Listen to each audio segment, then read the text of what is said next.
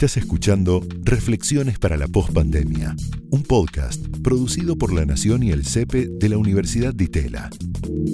A continuación, Clarisa Herrera debate junto a expertos y académicos de distintos ámbitos y disciplinas cuáles son las políticas necesarias para la Argentina que viene después del coronavirus.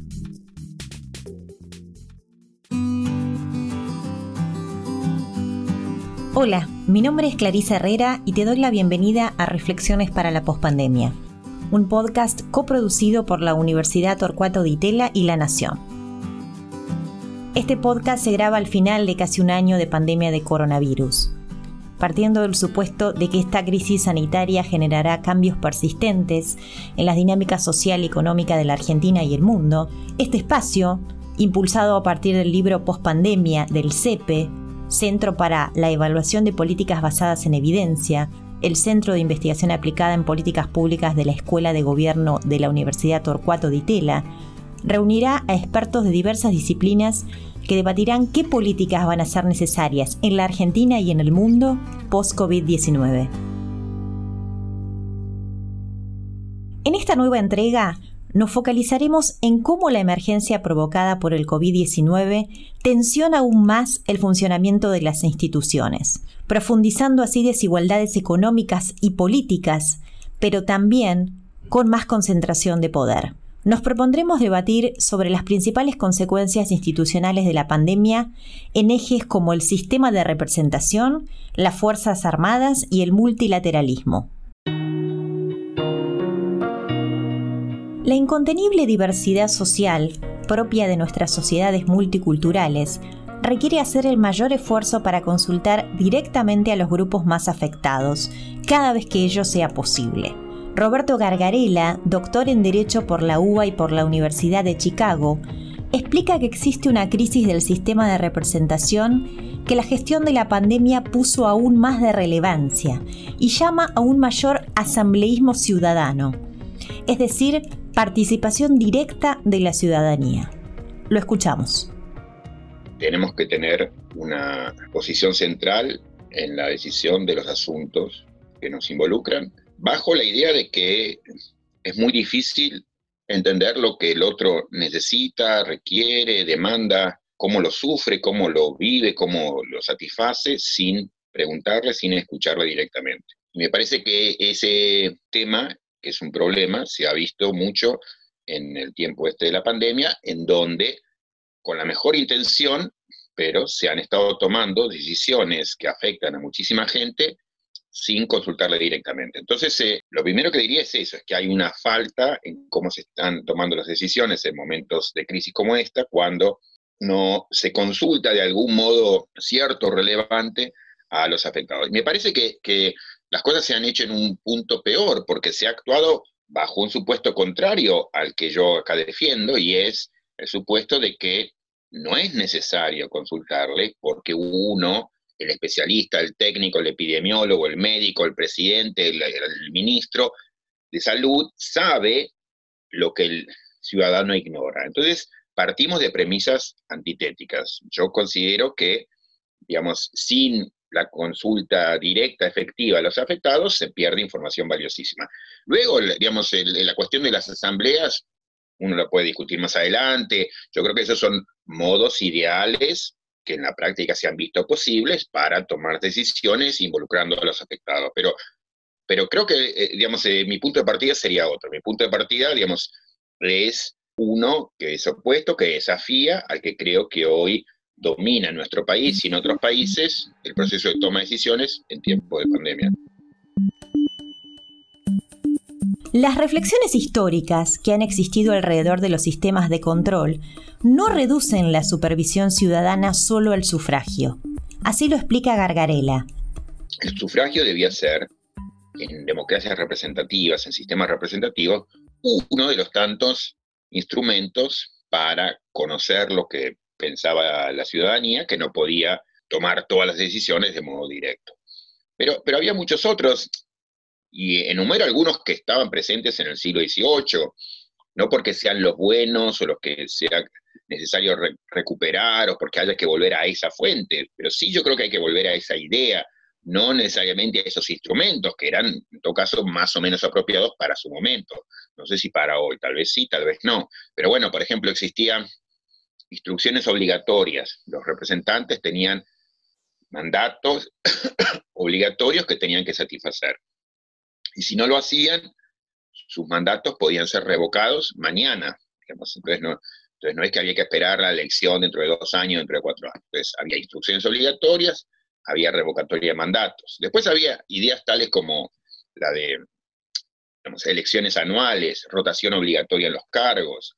La rotación obligatoria lo que quería decir es que, eh, bueno, sobre todo en comunidades pequeñas, pero no solamente, es importante que la mayor cantidad de gente posible tuviese acceso a funciones públicas, tanto en política como en justicia, digamos. Eh, por ejemplo, estudió, siendo él, digamos, un liberal conservador, pero era muy entusiasta sobre la institución del jurado, por ejemplo. Pero bueno, digamos, la idea de la rotación obligatoria, para volver a eso, era un instrumento que lo que buscaba era que, por un lado, el que llegaba al poder no se afincara en él y no empezase a trabajar básicamente para ver cómo es reelecto, sino que, digamos, eh, esa persona cumpliese su mandato y tenía que abandonar el puesto y además eso se acompañaba con la virtud de que más gente distinta iba a poder tener acceso a la función pública. Entonces empezaron a suprimir esos mecanismos alternativos, o se los dejaron de lado, o se los dejó de considerar. Bueno, el voto pasó a llevar sobre sus espaldas una carga, yo diría, muy difícil de sobrellevar, que además con la idea adicional de que hay un montón de expectativas que obviamente que el voto que no está dispuesto a no está capacitado para satisfacer. Entonces, antes una expectativa que era repartida en una diversidad de instrumentos, ahora queda básicamente sobre las espaldas del voto. Un repensar el funcionamiento constitucional implica alinearse con objetivos de mediano y largo plazo. ¿Qué hacer frente a los dramas que hoy enfrentamos institucionalmente? Entonces, otra vez, repensar las instituciones a la luz de los dramas que hoy tenemos tendríamos que ver cuáles son, ponernos de acuerdo en cuáles son los dramas de hoy. Yo sugeriría algunos. El drama de la desigualdad, el de la corrupción, el del desencanto con, la democracia, esa idea de compartida de ausencia de capacidad de decisión y control. Entonces yo propondría repensar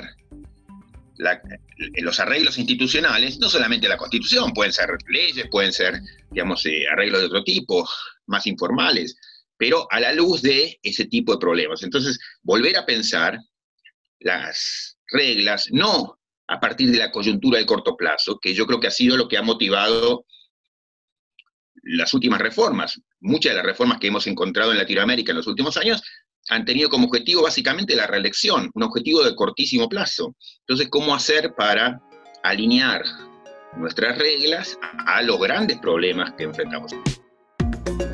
Retomando el funcionamiento de las instituciones en la pandemia, es posible advertir que en pos de paliar los efectos producidos por la crisis sanitaria, muchos gobiernos han recurrido a utilizar a las Fuerzas Armadas, ya sea para equipar sus hospitales móviles y atender nuevos contagios, repartir alimentos entre las poblaciones carenciadas, patrullar las calles para controlar que los habitantes cumplan con la cuarentena, producir medicamentos, controlar las rutas y fronteras, y cooperar con las policías.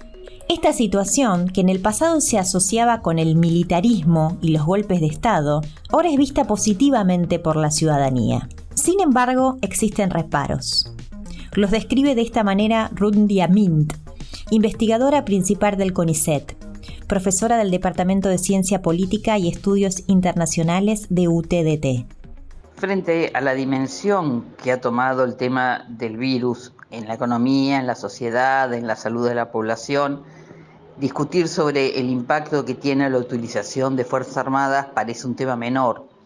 Y en realidad en la mayoría de los casos lo es, pero esto está demostrando de alguna manera que la institución militar no está cumpliendo con su función, que además llega a la población de forma directa. La población en general además eh, aprueba con beneplácito que las Fuerzas Armadas intervengan en la logística y en la distribución de alimentos, de vacuna, y ello en sí no tiene por qué ser un elemento negativo siempre que haya un comando, un mandato claro desde la población civil, desde las autoridades civiles, para acotar las tareas y hacerlas regresar a sus funciones, a las funciones tradicionales, una vez que esta situación de emergencia haya pasado. Y lo que percibimos en América Latina, por ahí no tan fuertemente en Argentina, pero sí en el resto de América Latina, es que las Fuerzas Armadas en general asumen roles que no les son propios, se ocupan cada vez de cuestiones de la política y tapan los agujeros que en general el gobierno o los gobiernos de América Latina no pueden solucionar. En ese sentido, van tomando más poder, más presencia, empoderándose frente a una sociedad que los aprueba, pero que en algún momento se puede encontrar con situaciones de vulneración de los derechos humanos. ¿Cómo se pone a fin a esta intervención inusual de las Fuerzas Armadas? y se regresa a su funcionamiento normal, es decir, la defensa de la nación y el entrenamiento para esa defensa. ¿Qué mecanismos políticos, instituciones y públicos deberían ponerse en funcionamiento para evitar que su involucramiento sea necesario? Y en general lo que sucede es que los ministerios de defensa son instituciones sumamente débiles comparativamente con otros ministerios en toda América Latina, son los menos profesionales de los ministerios. Uno puede comparar con un Ministerio de Salud, de Educación o con la misma Cancillería para ver que hay un personal entrenado especialmente que sabe responder a las directivas presidenciales con eficiencia y con una capacidad profesional bien desarrollada a lo largo de los años. Esto no sucede en los ministerios de defensa, que suelen estar cubiertos mayormente por los mismos militares, que tiene una visión parcial de las soluciones políticas que hay que darle a los problemas. Por lo tanto, una falla importante es la capacidad de los gobiernos de conducir a las Fuerzas Armadas y otra falla también importante es la prescindencia de la sociedad frente al tema militar no parece ser una política pública, no parece subsistir a través de los recursos que los ciudadanos le proveen al Estado y se desentienden de pensar cuál debe ser una forma correcta de encuadrar a las Fuerzas Armadas dentro de la legalidad. Ese es un problema que trae, por supuesto, debilidad institucional.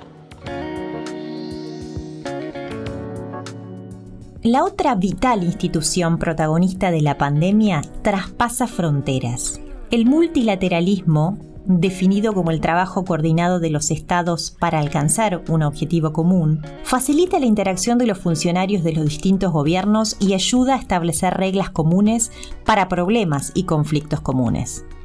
Uno de los problemas que el coronavirus le presenta a la comunidad internacional es que el multilateralismo está atravesando una profunda crisis justo en el momento en que más se lo necesita. Así lo describe Francisco de Santibáñez, especialista en relaciones internacionales y política exterior argentina y vicepresidente del Consejo Argentino para las Relaciones Internacionales, CARI. El multilateralismo ya venía atravesando una seria crisis, básicamente debido a la aparición de una nueva generación de líderes políticos en el mundo que reflejaban un sentimiento más nacionalista entre muchas naciones del mundo. Y estos líderes que son más conservadores y nacionalistas desconfían de las instituciones internacionales y especialmente de aquellas que para su buen funcionamiento requieren que los estados les cedan soberanía. Algunos ejemplos son Trump en Estados Unidos, Bolsonaro en Brasil, Boris Johnson en Gran Bretaña, Erdogan en Turquía, Putin en Rusia y Netanyahu en Israel. Y a la vez, algunas de las instituciones que venían sufriendo un debilitamiento eh, dado esta nueva realidad son las Naciones Unidas, especialmente su Consejo de Seguridad, la Unión Europea, como refleja la salida de Gran Bretaña con el Brexit, la Organización Mundial de Comercio, que ya venía debilitada desde la época de Obama, no es un hecho nuevo, y la OTAN también que muestra la desconfianza en el plano de, de la seguridad internacional.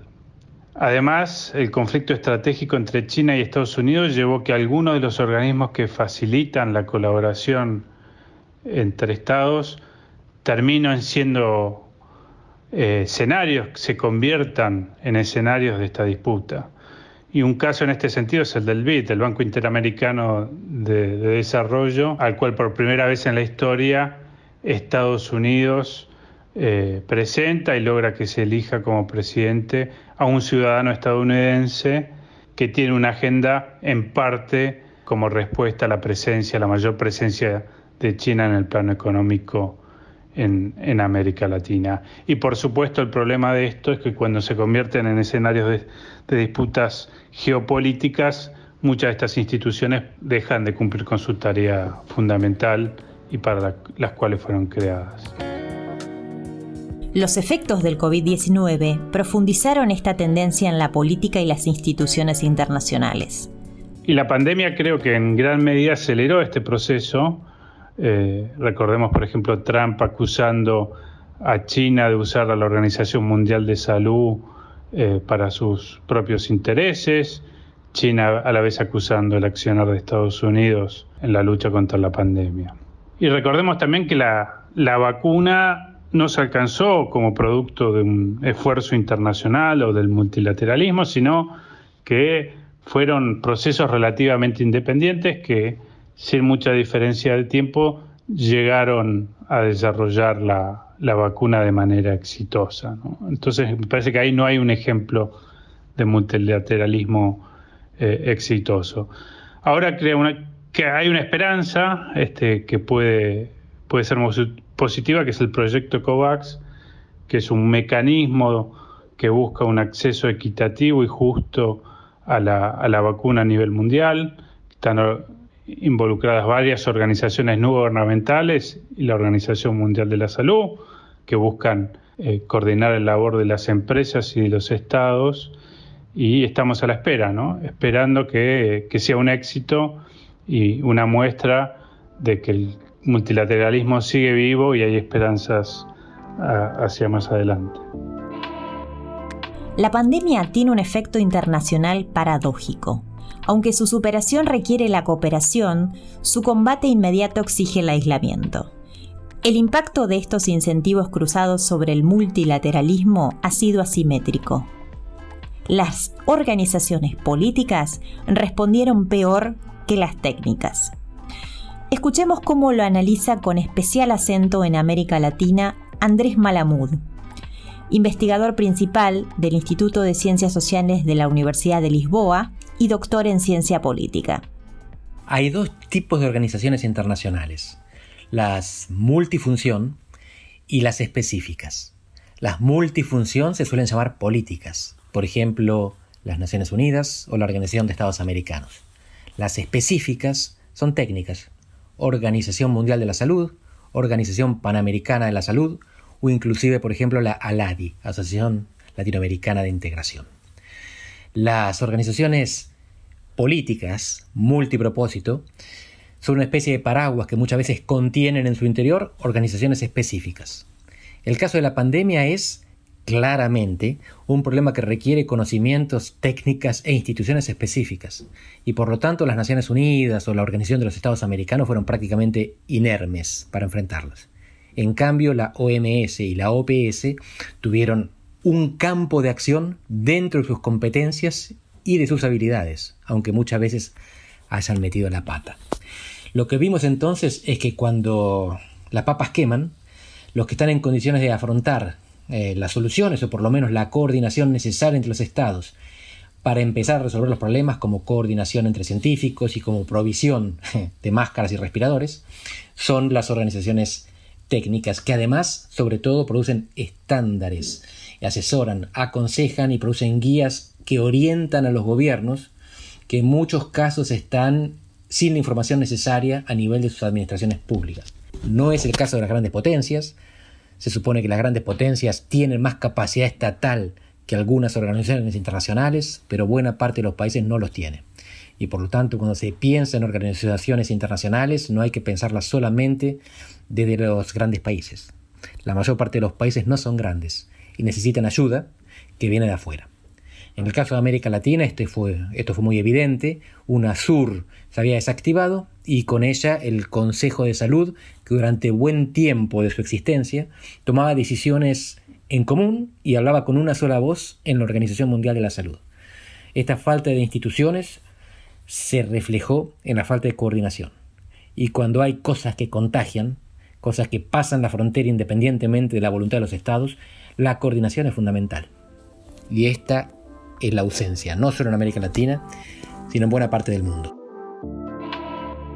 Sin embargo, el multilateralismo es especialmente importante para países como Argentina y regiones como la latinoamericana. Creo que hay que promover también la colaboración entre los estados, más allá de las diferencias ideológicas que existen entre sus gobiernos, que son en este momento muchas, porque el mundo actual nos deja menos margen que en el pasado para cometer errores e incluso existe la posibilidad que la disputa entre China y Estados Unidos se termine trasladando a América Latina, poniendo así un fin a décadas de relativa paz, al menos en términos de la relación entre los estados. Hasta ahora la, experiencia en los últimos años no fueron positivas, fueron procesos de colaboración, de integración como el UNASUR o el PROSUR, que fueron impulsados o por gobiernos de izquierda o de derecha, pero que no se avanzaron en los consensos domésticos para apoyar en el largo plazo estos procesos de integración y de colaboración. Eh, y por eso yo creo que fracasaron. Probablemente una alternativa sea relanzar el Mercosur, que fue sumamente exitoso en un principio, pero que ayudarían a fortalecer la alianza estratégica entre Argentina y Brasil y, ser una de las bases para trabajar en, a nivel regional, para coordinar políticas comerciales y también otro tipo de políticas entre los estados de la región. ¿Qué se puede esperar del futuro de estas instituciones en el mediano y largo plazo? De esta manera lo analiza Santibáñez. Al cambiar el orden internacional, debido a la aparición de nuevas ideas, nuevas normas y una nueva distribución de poder a nivel mundial, seguramente aparecerán eh, nuevas instituciones o ganarán protagonismos instituciones y foros diferentes a los que surgieron luego de la Segunda Guerra Mundial.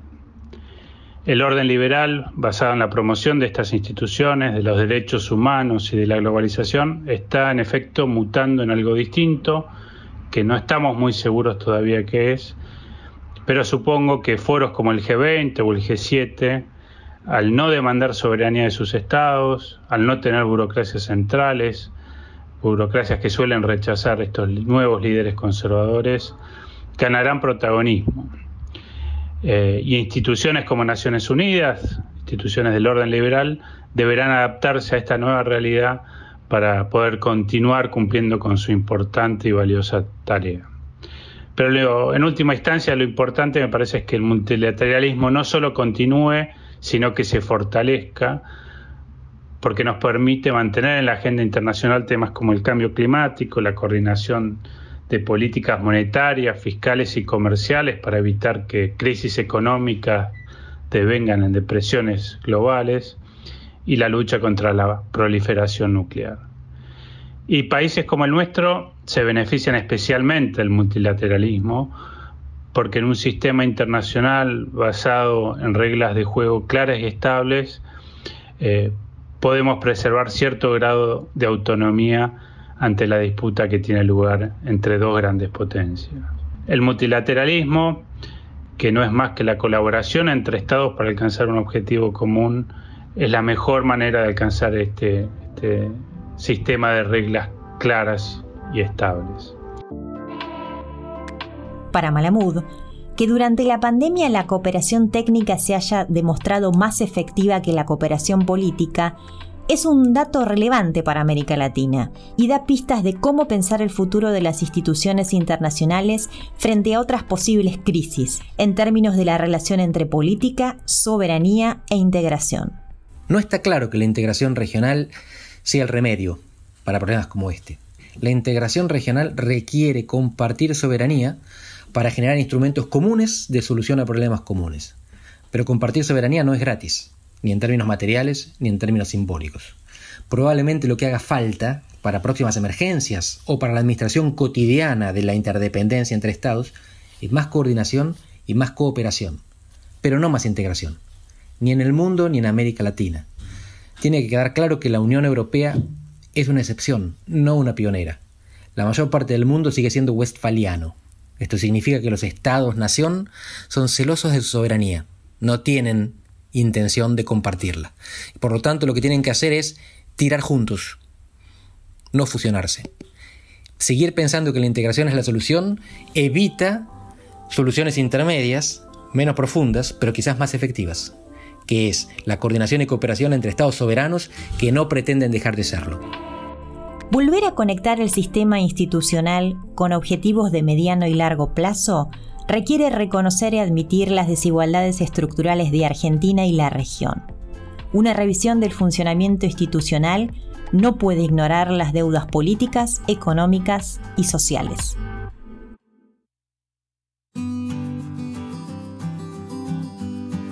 Hasta aquí un nuevo episodio de Reflexiones para la Pospandemia. Los invitamos a suscribirse al podcast para no perderse ningún episodio. Gracias por acompañarnos y hasta la próxima.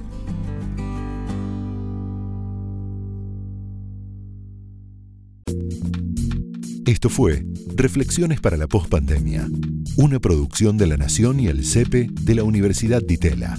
Escucha todos los programas de La Nación Podcast en www.lanacion.com.ar. Suscríbete para no perderte ningún episodio. Estamos en Spotify, Apple Podcast, Google Podcast y en tu reproductor de podcast favorito. Seguí escuchando La Nación Podcast.